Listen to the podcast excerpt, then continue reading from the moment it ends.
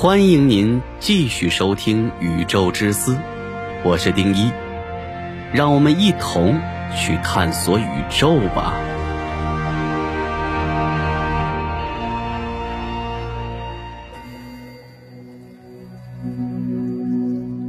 人类永久移民外星球或成为现实，人类厌恶的气体在那里会变成宝。人类移民太空已经不再是虚构的科幻小说，人类飞往太空的第一批居民可能已经出生了。对于这些开拓者来说，这将是一场终极的宇宙露营之旅。因为你必须把所有的东西都带着，包括你要住的地方、你要吃的食物，还有你要喝的水。在地球上，你至少不必担心你要呼吸的空气；可是，在太空，你需要把空气也带上。如果你漏掉了一样，或者有东西坏掉了，那可能会导致一场灾难。我们把所有的东西都带上，并且确保它们能用。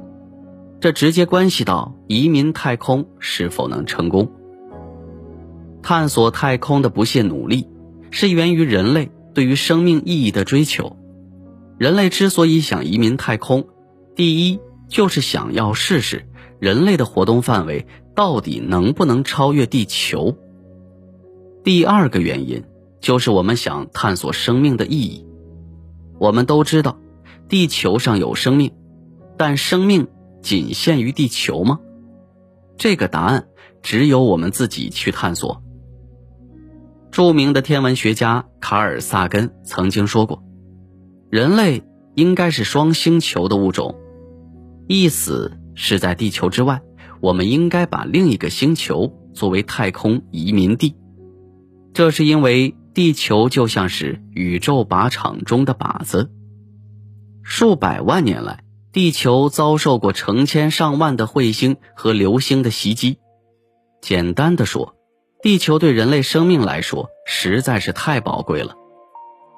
在广阔无垠的太空，有一个星球的条件尤为突出，是太空移民的最佳选择。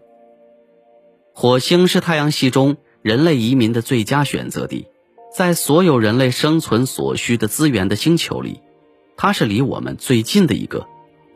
火星是太阳系的第四行星，它的直径大约为地球的一半，两者的最近距离为五千五百七十六万公里。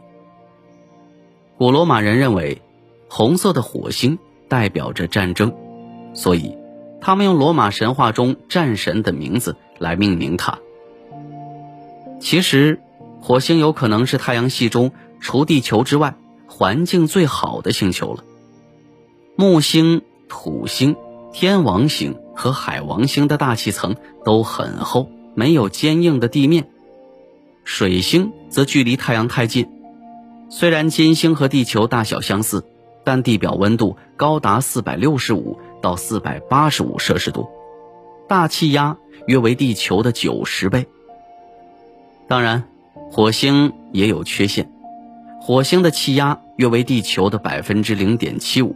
在那种气压下，人体的血液将会以极快的速度沸腾和冻结。不过，加压的太空服可以克服这个危险。虽然火星气温较低，白天赤道附近的温度会降到零下二十到零下四十度，但人类可以穿上防寒服保护自己。最重要的是，火星大气层里面含有丰富的二氧化碳。这就提供了太空移民重要的自然资源。利用火星的二氧化碳，我们可以提炼出氧气，然后制造燃料。大气层和极地冰棺中含有水蒸气，火星的土壤里含有多种矿物和化合物，这些对建立移民地来说很重要。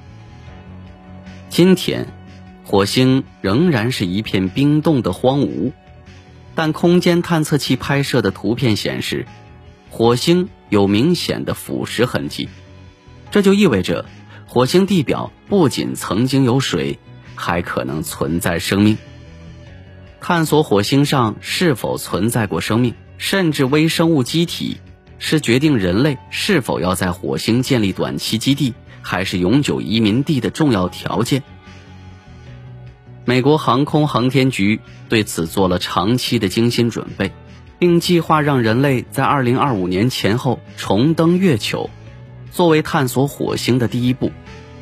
月球探索的一个重要课题就是向火星前进。针对这个主题，人类会不断摸索如何操作。